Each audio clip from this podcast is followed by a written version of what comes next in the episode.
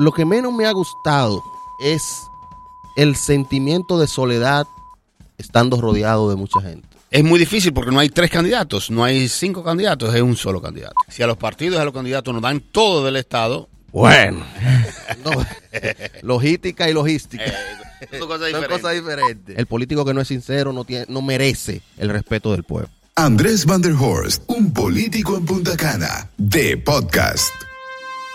Buenos días, buenas tardes, buenas noches. De nuevo aquí en este su podcast preferido, Un Político en Punta Cana. Mi nombre es Andrés Van der Horst, desde Punta Cana para el mundo y hoy tenemos a un amigo, a un residente de esta zona, un político joven, eh, nacido en Higüey y que, bueno, está emprendiendo un nuevo proyecto en su vida. Es político primero de formación, eh, segundo de vocación y también, ¿por qué no? También lo hereda porque sus padres son políticos, pero que por primera vez, así como yo lo hice, está incursionando como candidato ahora alcalde, pero por el municipio de Higüey, municipio cabecera. Un municipio difícil porque siempre ha estado monopolizado en los últimos 20 años, diría yo, por la hegemonía del gran cacique de la Altagracia, Amable Aristi, y que esta vez él va a ser candidato del Partido Revolucionario Dominicano, quien como ustedes saben va aliado en una parte presidencial al PLD. Hola Mel, ¿cómo estás? Muy bien, muy bien Andrés, muchísimas gracias por la oportunidad y definitivamente que sí, estamos cogiendo esta papa caliente, pero realmente entendemos que vale la pena intentarlo, impulsar ciertos aspectos importantes de nuestra sociedad, darle valor y procurar la mejoría, la mejoría, y es tras eso que vamos, un proyecto para Higüey, como político candidato en esta oportunidad, tratando de llevar propuestas que realmente impacten de forma positiva a nuestra población y, y a dar lo mejor de nosotros, que eso es lo único que nos queda, seguir dando lo Yo de mejor. verdad que me sorprendí cuando, cuando te vi, porque entendía de que tu vocación y, y- y lo que tú te sentías cómodo era como consultor, detrás de la, detrás del candidato, etcétera. Pero me sorprendí y en lo que he visto hasta ahora en las redes y la propuesta lo ha, sido, lo ha hecho muy bien. Claro, tú tienes ya un conocimiento de cómo manejar muchas redes. Eh, de hecho, te conozco manejando redes de diferentes candidatos hace muchos años. Eh, eres consultor político, presidente de una asociación de consultores políticos de la República Dominicana, eh, conferencista a, a nivel internacional, quizás uno de los que más en la República Dominicana ha tenido esa participación. ¿Y por qué coger ahora esta pela de ser candidato? Bueno, básicamente porque entendemos, independientemente de, de la coyuntura que se está dando, Higüey no tenía propuestas reales. Solo vemos un grupo de gente que está, que quiere seguir, haciendo qué, no sé, Y quizás otros que... y otros que, quieren venir Hacer lo mismo. o aguardar parte de lo que hay. Ok. Y eso realmente llegó un momento en que decíamos, óyeme, pero ¿cuáles son las propuestas? No veo propuestas, no veo propuestas. Amel, ¿qué tú estudiaste? Yo estudié una licenciatura en gobierno y dirección municipal. Es bueno saber que la gente lo sepa. ¿eh? Gobierno y dirección municipal, una maestría en comunicación internacional, mención política y, e institucional y dos maestrías ya lo que es ciudades inteligentes e innovación en ciudades inteligentes. Pero tú deberías ser entonces, desde el punto de vista académico, el candidato más preparado para la posición que ocupas. Precisamente, y, y vamos llevando un proyecto real a la ciudadanía de Higüey en ese sentido, y precisamente porque lo que llevamos es un proyecto real, Claro. un proyecto de ciudad modelo e inteligente. Higüey, ciudad modelo e inteligente, no solo inteligente por decir tecnológica, no, no, no, modelo de ciudad en todos sus aspectos fundamentales y, e inteligente en todo lo que tiene que ver ¿Y tú crees que Higüey está preparado para recibir una, una propuesta de ciudad inteligente? Claro que sí, claro Sí. que sí, porque Higüey, aparte, si nos vamos a la parte de la tecnología del país, ¿Cómo así? la mayor cantidad de fibra óptica de ¿Por internet qué?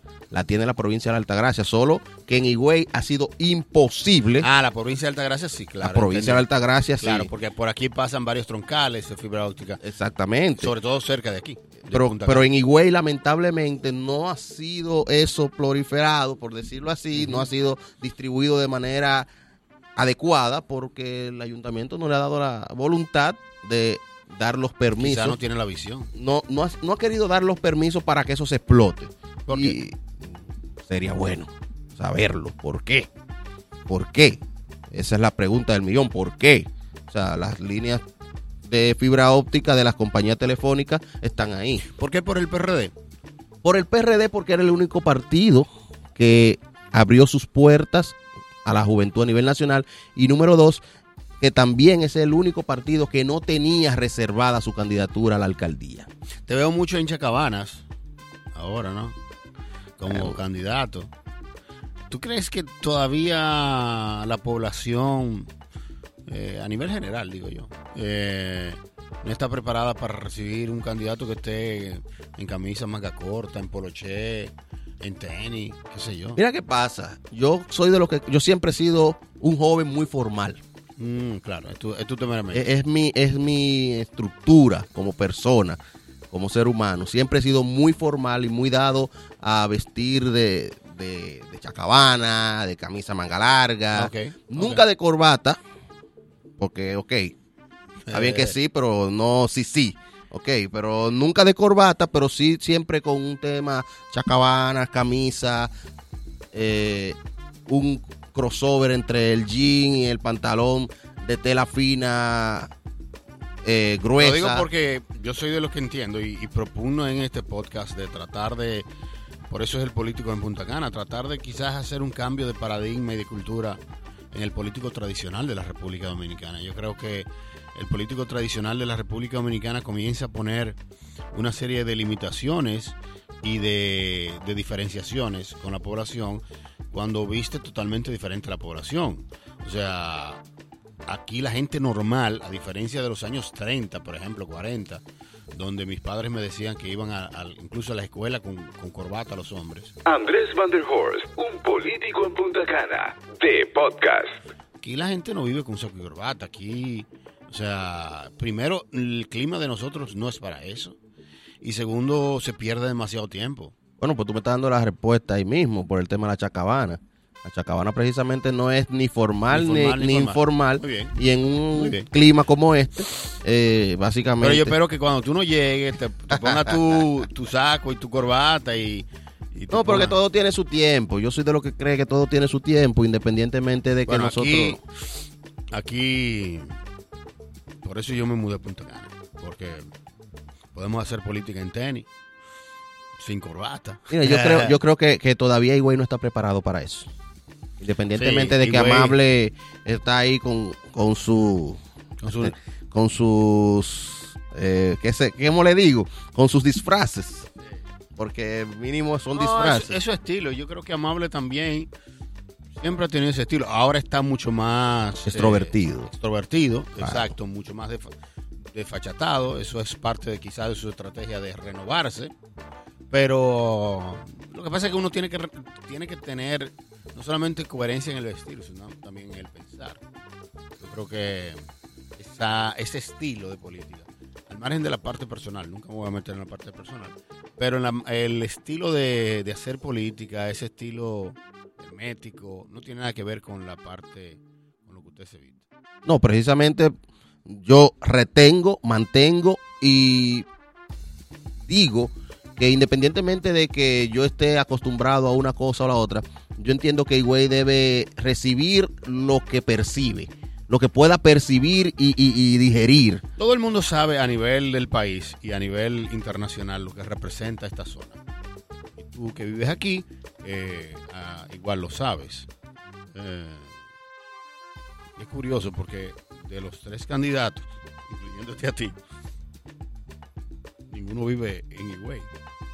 Pero bien, eso es, o sea, esto, Bueno, fíjate. esto es parte, lo que no es, lo que no es parte de Higüey es la romana, pero esto sí es parte de Higüey. Y no, y no solo eso, o sea, todo el que conoce a Mel Richardson Sí, sabe que sabe que Amel Richardson hace vida diaria y constante en Higüey. No, no, pero- Inclusive en, lo- en el momento pero lo que, que- más estuve aquí fue cuando estuve contigo en la campaña. Eh, Y, y- y lo- y a cada rato tú me decías, Mel, ¿dónde estás? Y digo, espérate, que, que estoy en Higüey. No, no, y eso no, no- no- así nadie lo va a decir, pero, eh, pero independientemente de eso, mm, fue un dato solamente. Todo el mundo sabe lo que, lo que, lo importante que es, lo importante que es Punta Cana para el mundo. Todo el mundo sabe lo, lo importante que es esta zona. Sin embargo, ¿qué tan importante para el país es la administración de, una, de un municipio de Higüey, que dejó de ser ya menos importante para el común dominicano cuando ya ni siquiera para llegar aquí se pasa por Higüey. Entonces, eh, bueno, se hace importante el 21 de enero, etcétera. Pero ¿cómo tú crees que desde la gestión que tú llevarás a cabo podrás impactar a, al, al- bueno, a la, a la política dominicana? Un político en Punta Cana. Bueno, para, para explicarte eso voy a, a- irme directamente a los cinco pilares del proyecto Amel Alcalde Me 2020. interesa. Eh, lo primero es que este proyecto tiene cinco pilares importantes en lo que cabe todo lo que tiene que ver con la sociedad altagraciana y la sociedad higüeyana en sentido primordial. Lo primero es gobierno abierto y transparente, que tú tengas acceso a la información, que tengas acceso a los proyectos, que puedas proponer proyectos y ser veedor de los trabajos que se están haciendo desde la alcaldía y ser una persona ente de cuidado de lo que está haciendo el gobierno municipal en la ciudad. Es lo primero, gobierno abierto y transparente y de ahí se desprende todo lo que tiene que ver con presupuestos, todo lo que tiene que ver con proyectos X en sentido general, pero que tú puedas tener acceso a esa información. Puede haber, no puede haber inteligencia sin transparencia. Número dos es sostenibilidad y medio ambiente. La provincia de la Alta Gracia, en sentido general, es la segunda provincia con mayores, mayores afluentes del país, luego de Bonao, que Bonao es, es la, la- la provincia que más río tiene. La provincia de Alta Gracia con un gran flujo de agua, solo que lo estamos perdiendo nuestros ríos Sí, yo pensaba que no. se están perdiendo. Se están perdiendo de manera catastrófica. Entonces tenemos que rescatar nuestros afluentes, aprovechar la condición que tenemos de estar en el mismo trayecto del sol. O sea, aprovechar el, sol, aprovechar todo lo que tiene que ver con el medio ambiente y crear de todo esto un, pro- un proyecto de sostenibilidad medioambiental real. Re- la clasificación de la basura, la eliminación del vertedero ese de Jobo Dulce, que, que aunque tú no entres a Higüey en la autovía, te das cuenta cuando estás pasando por el vertedero de Higüey. Eh, Eso, es- eso está matando. El tercero, el tercer pilar. El tercer pilar, y no menos importante, señores, es el tema de lo que es la transportación y seguridad. Movilidad y seguridad. Movilidad y seguridad. Movilidad y seguridad, Eso porque es un gran tema. en Higüey eso es un tema ¿Por qué tú no- uno a ¿Y por qué tú no pusiste el número uno? No, porque es que hay cosas que son primordiales. Y, y- y esto no quiere decir que yo ponga... No, les digo yo, porque es que el, No, y o sea, ojo el que va a. Higüey y el que vive en Higüey se da cuenta que es un caos. Y cuando yo te... O sea, estos son cinco pilares. Debe no, ser, debe ser no es que vamos en orden de, de prioridades. No, son cinco pilares. o sea, están, o sea, están puestos así por Son cinco pilares. Tenemos el transporte y la movilidad y la seguridad. eso en Higüey es 1A. El Yo tema del transporte yo creo que yo hotelero. llegué a ver, eh, yo creo que yo llegué a ver cifras donde Higüey es la- el municipio de mayor muerte por accidente. por accidente en Lamentablemente. Ah, Lamentablemente. Lamentablemente. Y eso hay que solucionarlo. Y el tema también de, del transporte hotelero el transporte público. Sí, claro. ¿El cuarto? Promoción económica. Mm. Proyectos para sacar a Higüey de esa ciudad dormitorio que se ha convertido en el día de hoy, que como bien tú decías, que ya la gente para que llegara a Punta Cana incluso no tiene ni por qué entrar a Higüey, sacarla de ahí, generar proyectos tanto culturales, religiosos, gastronómicos y demás, Y- que obliguen al turista Y lo que tú dices es tan A llegar a Higüey. Porque fíjate que eh, En Higüey se han puesto dos salas de cine, o sea, o dos. Y, y son de las que, según me cuentan, la gente, por ejemplo, de Caribbean Cinema, que acaba de abrir una, o sea, es una de las más rentables en el país. O sea, La gente va a su en- cine. No, y además aquí en Higüey hay gente con, con poder adquisitivo, pero no tiene autonomía, lo que tú dices, no tiene una personalidad económica per se, o sea, depende, sigue O dependiendo. sea, todas las asociaciones que tienen que ver con la zona hotelera están en Higüey. Collaleros, eh, Asociación de Artistas Plásticos, asociaciones culturales y demás.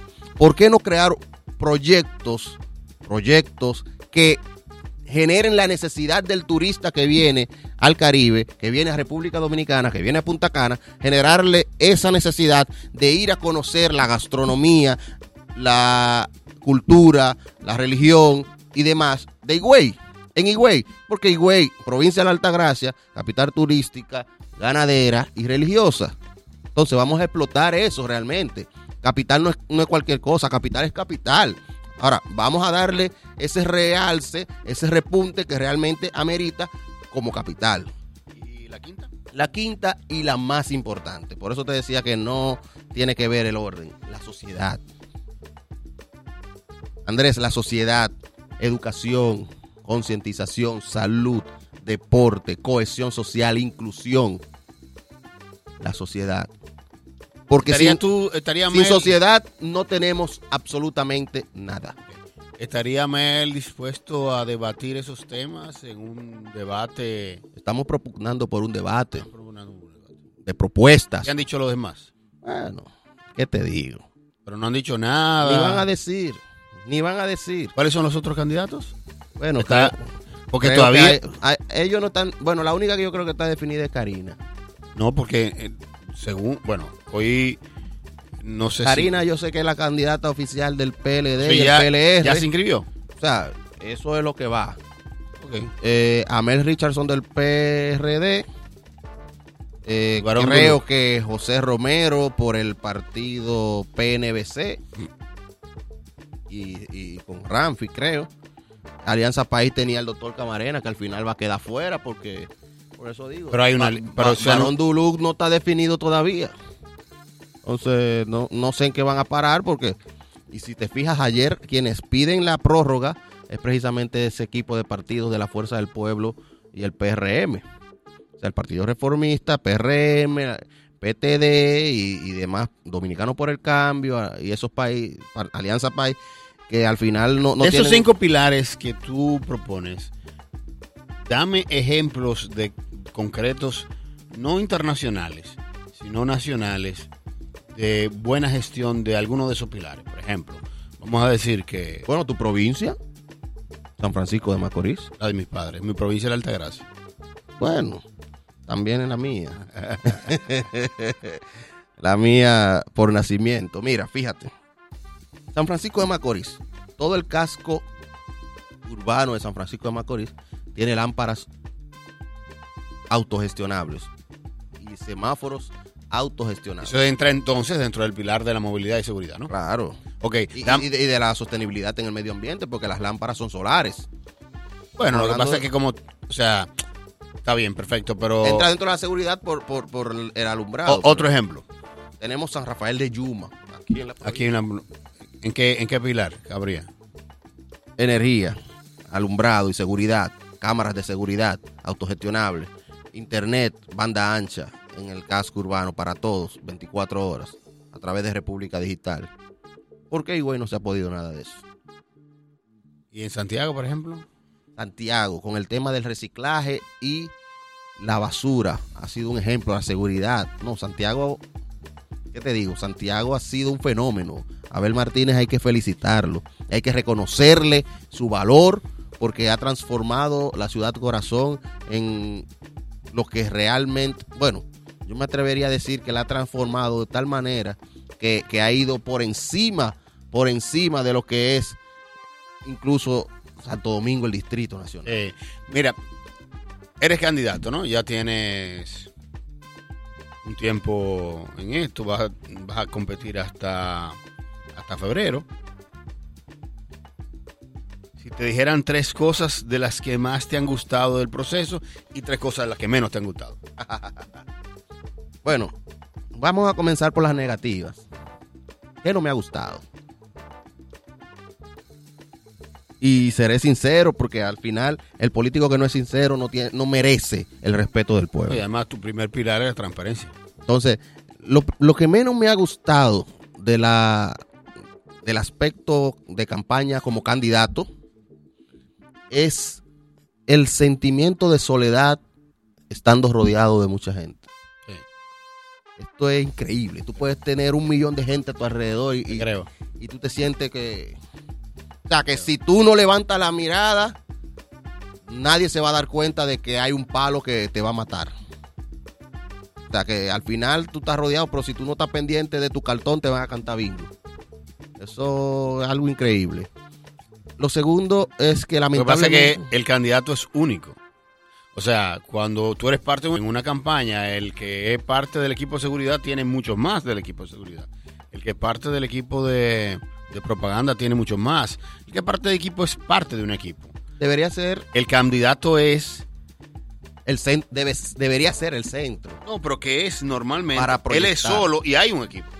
Entonces eso es muy difícil porque no hay tres candidatos, no hay cinco candidatos, es un solo candidato. Entonces, eso es lo primero. Lo segundo es eh, la triste historia de que la política higüeyana, altagraciana, nacional, dominicana, está muy populista, Clientelar. clientelar. Todo es dame lo mío, cuánto hay. O sea, no hay un sentimiento de regeneración social autónomo. ¿Por qué no lo hay? ¿Qué pasa? hay que ver, no, o sea, los mismos políticos quizás que hemos tenido por años que han hecho una política clientelar que, que le ponen precio como, al voto, y que tú le como ponen al consultor internacional, cuando te ha tocado dar conferencias y salir, ese tipo de cosas tú no la ves en otros países. O sea, cuando tú vas, por ejemplo, a México, a Centroamérica, a Suramérica, no, no se tocan esos temas. Yo- ¿Tú crees que solamente Te voy aquí? a poner un ejemplo. Argentina, para ser puntual. Eh, Argentina. Los partidos políticos tienen que ser los que impriman sus boletas, porque el Estado no le da boletas, no se las imprime. Si tú quieres sacar 100 mil votos, tú debes imprimir al menos 400 mil boletas para ponerla en el lugar de votación, porque si no, no tienes boletas. O sea, ¿dónde está el clientelismo? No existe. Entonces tú entiendes, y puedo estar de acuerdo en primera instancia, que el clientelismo comienza por el mismo Estado que crea las condiciones para que todo se lo dé. Si a los partidos a los candidatos nos dan todo del Estado, ¿por qué razón una persona que trabaja contigo o un ciudadano normal? No, porque es que hay candidatos que incluso van a, a- aspiran a, a cargos públicos precisamente esperando un presupuesto que se le va a dar para ellos gastar 100 pesos y quedarse logística. con 200. La logística. La famosa logística. O sea, No, la logística con ese es otra cosa. La logística sin ese es esa. no, logística y logística. Eh, son cosas Son diferentes. cosas diferentes. Pero eh, es, es lo que te digo, o sea, ¿cómo tú me vas a decir a mí que, que tú vas a aspirar? la tercera, la tercera, que no te ha gustado. que no me ha gustado. La tercera que no me ha gustado, lamentablemente, es la el poco sentido de pertenencia que tiene la población. Eso, que soy güey, imagínate aquí. El poco sentido de pertenencia que tiene la población. O sea, a la gente no le importa más allá de su metro cuadrado. A la gente no le importa más allá de su, de su mosaico. Eh, tú te puedes estar muriendo por una agua negra de contaminación, pero si es de tu contén hacia allá, que no esté el mío, eso puede quedarse ahí hasta tanto a mí no, eso no me genere un mosquito, un Aedes aegypti que me pique a un hijo mío. Entonces yo voy donde ti y te reclamo por esa agua negra que no la estás provocando tú y hasta nos matamos. Tenemos un ejemplo ahí reciente de un pobre joven que, que por una discusión de basquetbol, güey, una discusión de basquetbol perdió la vida. O sea, hemos perdido el sentido de pertenencia de, de- hasta la vida. De las tres Y eso- cosas- y eso me- la que- eso me- las tres Las cosas tres que me gustan es la oportunidad que tú tienes de decirle a la gente que podemos ser diferentes. de Es lo influir, primero. de influir.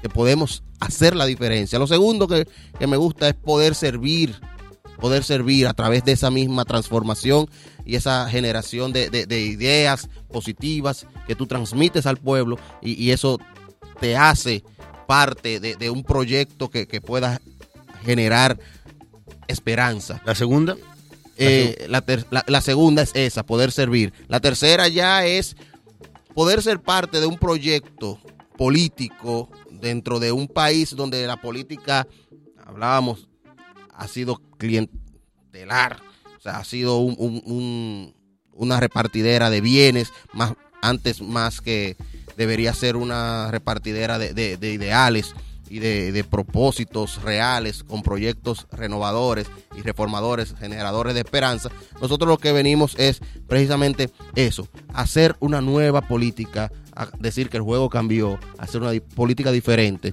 Y eso estimula, porque cuando tú ves que tú tienes un equipo ya sobre, sobre las 80 personas que te siguen día tras día eh, eh, en unas asambleas que nosotros hacemos diario, todos los días del mundo nos reunimos y tú ves que hay 60, 80 personas que, que son fieles ahí, están haciendo un trabajo. Tú dices, vale la pena, eh, eso es verdad. vale la pena. Eso es bueno. Y, y esa gente salen a la calle a buscar los votos. Amel Richardson. Así que. eh, Amel es- es bueno. Richardson, Amel Richardson, em, antes de que me des tus redes y que la gente te pueda seguir ahí, primero darte las gracias por participar eh, en este podcast y que espero que, sirva para que tus seguidores lo se sientan orgullosos de tener un buen candidato sumamente preparado, em, con capacidad de transmitir sus ideas, que es importante. Pero antes de terminar, que me des tus, tus redes sociales. De estas tres frases, ¿cuál tú escogerías? Tienes que escoger una necesariamente. Eh, de estas tres frases, ¿tú- ¿cuál tú escogerías para tu eslogan de campaña? Amel Richardson con la pámpara prendida. Amel Richardson llegó trucho. O Amel Richardson bajó con trenza. Bueno. Sí, tú tienes que coger una. eh, Pero guau, guau, guau. Mira, fíjate. Antes déjame, déjame aclarar. El eslogan de campaña es el cambio llega con él. Sí, está bien, pero, Pero- tienes que coger uno de los tres. Eh, si nos fuéramos a. Y, y- y- y voy a ser eh, fuerte. Si nos fuéramos a definir esas tres frases por los intérpretes de cada una de ellas, te diría que quien bajó con trenza fue Osuna, ¿verdad? Yo te estoy preguntando, yo no, sé. vamos a te- hablar, tú ajá, porque te- tenemos que estar claros. tú eres que Eh, tienes que te- Kiko el Crazy fue el que dijo con la que pa- tiene la pámpara prendida. una y él no me está evadiendo. Vamos a ver, Kiko el Crazy dice que tiene la pámpara prendida, ¿verdad? Eh, Osuna dice que bajó con trenza y cuál fue el otro. Eh, bajó Roche, Roche, Roche. RD que bajó trucho. Entonces yo me voy con Osuna. Ok. Bajé con trenza. Bajó con trenza. Entonces, señores, Amel Richardson. Sí, Amel Richardson. eh, bueno, también. Sacó verde, salió verde. Osuna también tiene su pasado, más o menos. Eh, entonces, dígame, dígame. Vámonos al presente. Las redes, las redes. Las redes de Amel. Señores, eh, pueden seguirnos en todas las redes sociales como Amel Richardson, Amel A-M-E-L R-I-C-H-A-R-D-S-O-N, Amel Richardson, en todas las redes, Instagram, Instagram, Facebook, Twitter. Twitter, eh, Snapchat, eh, Pinterest, donde quiera, ahí nos encuentran, en todas. En Spotify también nos pueden conseguir. Y aprovechar este espacio, Andrés, para agradecerte la oportunidad que me dieras en algún momento de ser parte de tu equipo de Ah, campaña. no, al contrario. Yo Gracias. mucho. No, al Gracias contrario. públicamente por darme esa oportunidad y decirte que tienes en mí un hermano, un Gracias, amigo, gracias. un colaborador fiel que puedes contar conmigo para No, lo que igual, entiendas. igual aquí, igual aquí. Y, y nada, que eh, al no, final espero que todo tenga bien y que independientemente de los nos resultados. tocó temas similares, aún Eh, sin estarlo claro. esperando. Y estamos aquí. Eh, de mi parte, desearte que tires para adelante todo lo bueno, eh, que llegues hasta el final, que hagas la lucha, que es una siembra, es una siembra, que verás que los frutos no se ven ahora, pero es una siembra. Así que mm, ojalá que los higüeyanos eh, entiendan tu propuesta, entiendan lo importante de tener personas preparadas, no solamente jóvenes de edad, sino también jóvenes de ideas. Y que, y que bueno, que te aquita- que aqu- aquilaten tu calidad en todo el sentido de la palabra. Así que nada, eh, no será hasta la próxima semana cuando tendremos otra entrega de Un Político en Punta Cana. Gracias por venir. Bueno, tú eres de aquí. Eh, gracias por venir. Nos veremos pronto después que pase todo este proceso para analizar el segundo proceso. Yo soy de los que creo que nosotros vamos a llegar a una segunda vuelta. Ojalá no, porque eso no le conviene a la economía, pero la dinámica política es así. Así que te espero. Me pueden seguir Andrés Van der Horst eh, en las redes sociales. Eh, estoy ahí también para que siga esto. Y gracias y a todos ustedes que me siguen por las plataformas de podcast. Buenos días, buenas tardes y buenas noches. Andrés Van der Horst, un político en Punta Cana, de podcast.